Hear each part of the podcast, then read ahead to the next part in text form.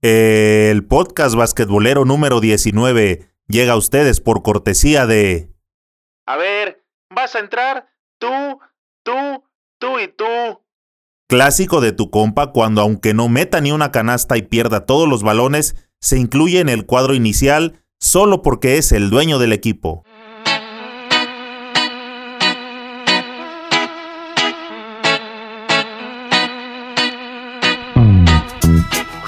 ¿Qué pasa, banda basquetbolera? Bienvenidos a Señor Básquet, el canal oficial del deporte ráfaga. Ya casi llegamos a los 100.000 suscriptores. Somos la comunidad basquetbolera más grande de toda Latinoamérica. Si aún no me sigues, este es el momento de hacerlo en las distintas plataformas para que siempre estés bien informado.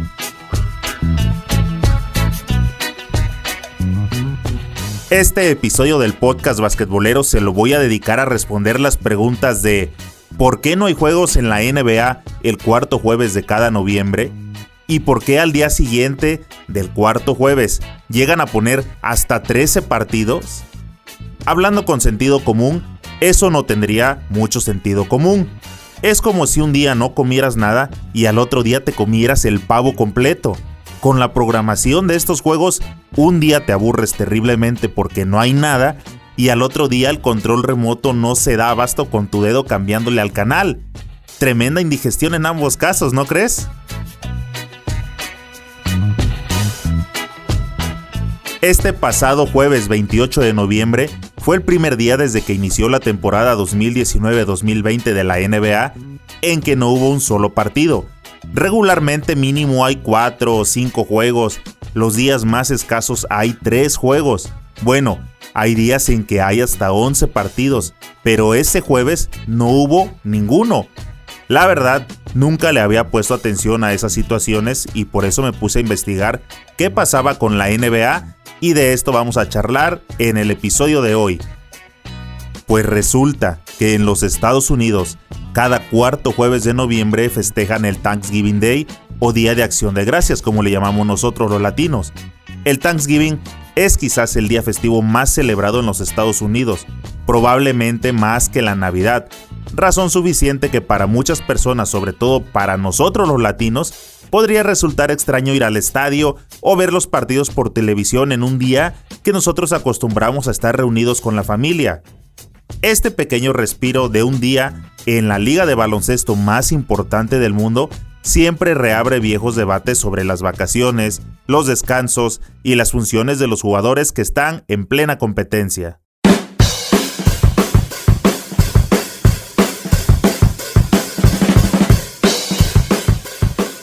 Pero bueno, tenemos tela de dónde cortar, así que iniciaré platicándote un poco de lo básico, ¿Qué es el Día de Acción de Gracias? El Thanksgiving es una fiesta de connotación religiosa que pretende agradecer a un Dios la vida en la tierra. Las oraciones de agradecimiento y las ceremonias especiales de acción de gracias son comunes entre casi todas las culturas después de las cosechas y en algunas otras ocasiones especiales. Es una tradición muy antigua que se celebra ininterrumpidamente desde los años 1600 el origen proviene, como muchas otras tradiciones, desde la época de la colonización, en este caso, de los peregrinos del norte de Europa que se establecieron en la costa este del continente americano.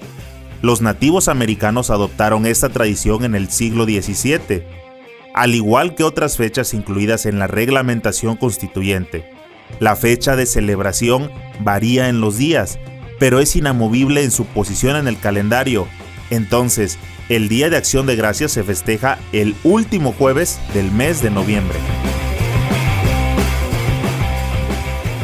Después de conocer un poco acerca del festejo, seguro te estás preguntando, ¿y qué tiene que ver tan bonito festejo? Un festejo con mucha comida y con agradecer a la familia, junto con la familia, que no falte el pan en la mesa. ¿Qué tiene que ver todo eso con que no haya juegos en la NBA? Si la NFL siempre ha tenido en ese día y en esta ocasión tuvo hasta tres partidos y de mi amado deporte ráfaga no hubo ninguno, bueno, pues ahí te va. El que no haya partidos de la NBA en acción de gracias no ha sido algo permanente a lo largo de la historia, pero sí lo es actualmente. y hay dos razones principales para ello. Una, el convenio colectivo. Bajo el mandato de David Stern como comisionado, la discusión se mantuvo sobre si agendar partidos para el Día de Acción de Gracias. Pero en el 2011 esa discusión se terminó. El cierre patronal que obligó a moverse a la NBA para reactivar los juegos tuvo como resultado una serie de concesiones a los jugadores a través del CBA.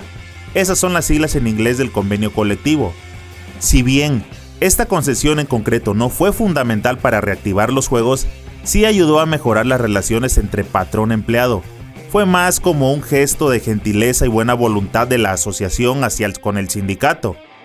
Hay un artículo que habla sobre las vacaciones de los jugadores. Si te acaba de llegar a la mente las vacaciones que se da cada rato, Kawaii, no, no estamos hablando de él. Seguimos hablando de las vacaciones y del parón de juegos en el Thanksgiving. Y bueno, este día del Thanksgiving no es tomado como holiday o como le llaman los latinos como un día festivo.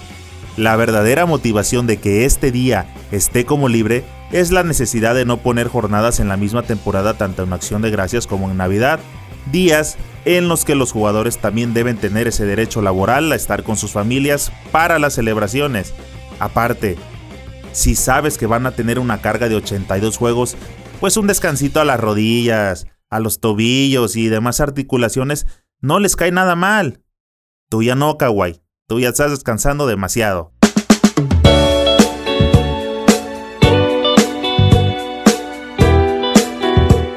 Debo mencionar también que en realidad no sé cómo debe estar el contrato de la NBA con las televisoras, pero es claro que ambos están dejando ir un dineral.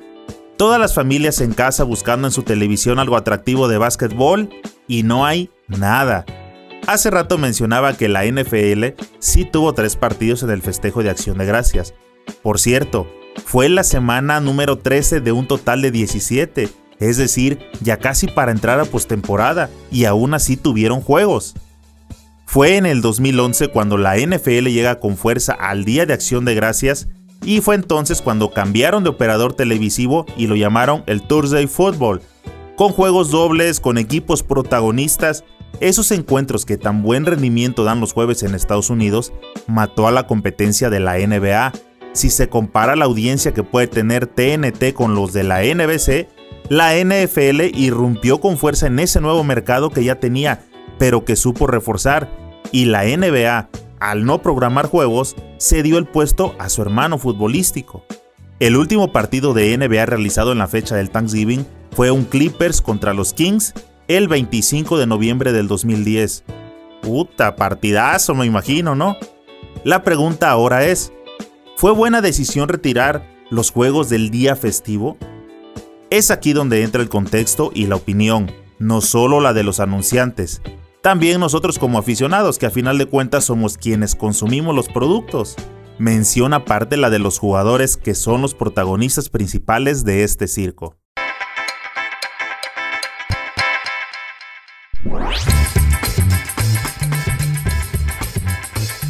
Hay una cosa que últimamente se menciona en varios medios, que es que quieren que la jornada se reduzca de 82 a 78 juegos por temporada. Pero no es contradictorio que un día, o sea el día del Thanksgiving, no haya un solo juego y mueras de aburrimiento, y al día siguiente una cantidad exorbitante de juegos, o sea, habrá 13 partidos, para que traigas la cambiadera de canales y no puedas terminar de ver uno solo en paz? ¿No es eso contrario a la idea que se quiere ir implantando cada año con más fuerza en la NBA, la de espaciar los partidos en más días para reducir los descansos forzados y con ello la probabilidad de lesiones? Ahora, que quede claro, estoy exponiendo las diferentes versiones o las diferentes variantes o puntos de vista desde que se puede analizar este caso. Ahorita estoy hablando desde el punto de vista de aficionado que como tal en días festivos te gustaría tener algo bueno que ver en la TV. Por si las reuniones que hace tu familia no son así como que, uff, qué reuniones tan bonitas hace mi familia, un partido de básquetbol te caería de lujo, ¿no? Pero ahora, si fuera el patrón o el jugador, también se entiende que a los jugadores este pequeño respiro de no bajarse del avión, irse al hotel y del hotel salir a calentar y enseguida andarse rifando el físico contra el contrario ahí en los juegos, Claro que esto cae súper, súper bien. Romper la rutina un día también caen muy bien. Ver a la familia, convivir con ellos, siempre será una motivación extra tanto como para los jugadores que en su inicio de temporada les esté yendo muy bien, como para los que el mismo inicio les esté pintando de la patada. Saludos mis Warriors, mis Pelicans. Y bueno, pues el hecho de que tengan ese día para convivir con la familia y que reciban la motivación de sus seres queridos, siempre les va a ayudar a intentar recomponer el camino del inicio de temporada. No estoy hablando de ustedes, Curry Lovers.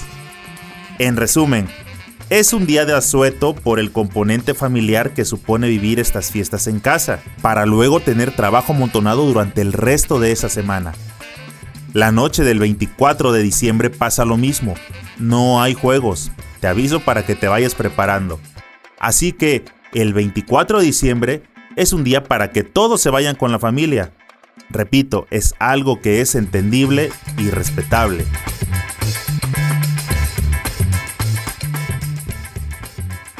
Otro punto que habla muy bien de la NBA es el desarrollo de imagen que Acción de Gracias y sus acciones secundarias suponen. Es decir, te estoy hablando de la NBA Cares, que está construida sobre una base de asociaciones sólidas con organizaciones comunitarias reconocidas internacionalmente, que continúan impactando positivamente vidas en todo el mundo. La liga vive del poder que ejercen sus jugadores superestrellas en la sociedad. Eso es un hecho. Es grato poner la popularidad de los jugadores al servicio de buenas causas, y en este día festivo suele ser de lo más frecuente ver a las estrellas de las franquicias repartirse por los barrios no tan afortunados de sus ciudades, para ofrecer regalos y comida a los más necesitados o a los que no pueden disfrutar plenamente de la celebración del Thanksgiving. El programa NBA Cares da soporte administrativo para que las estrellas puedan sacar su lado solidario y ejercer una función social más allá de las canchas. El que no haya partidos crea una nueva jornada para los jugadores, un espacio de su tiempo en el que pueden retribuir un poco a las comunidades que sean o no fanáticas de la liga reciben ese mensaje de esperanza de alguien que supo salir adelante frente a la adversidad.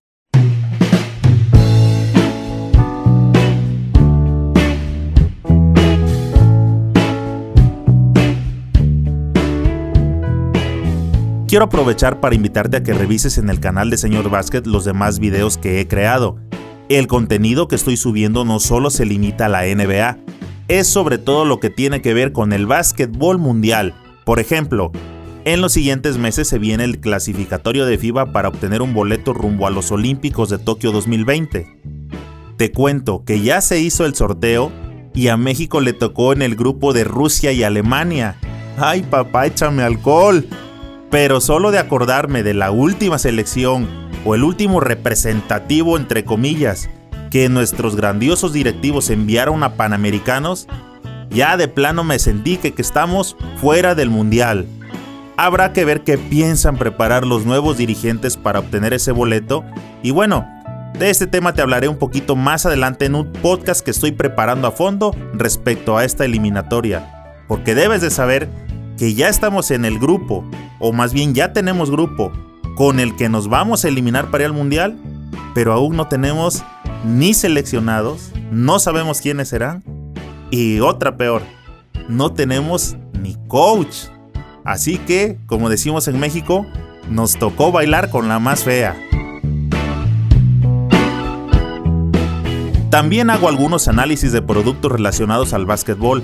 Ahorita tengo pendiente de subir el review, el unboxing o el análisis o el test o todo eso como lo ubiques de los nuevos tenis de la estrella del Jazz de Utah, Donovan Mitchell. Les haré un unboxing para que los conozcas y sepas qué traen en la caja. Y claro que los llevaré a probar a la cancha, a echar unas patinadas, unos frenones buenos, para poder darte una opinión sincera al respecto, con la finalidad de que pueda ser un buen apoyo por si estás pensando en adquirirlos. Solo dame oportunidad, por favor, de que me lleguen, ya que desde que hice la compra llevan casi tres semanas que se ha tardado el envío.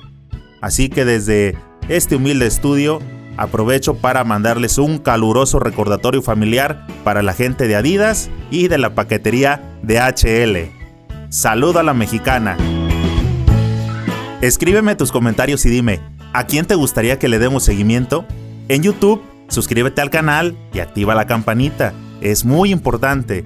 En iTunes, Evox, Spotify, Himalaya y las demás plataformas de podcast, síguenos para que te lleguen las notificaciones al instante. No olvides darle me gusta y comparte con tus amigos para que cada vez seamos más los que integramos esta comunidad basquetbolera. Nos vemos pronto en alguna cancha.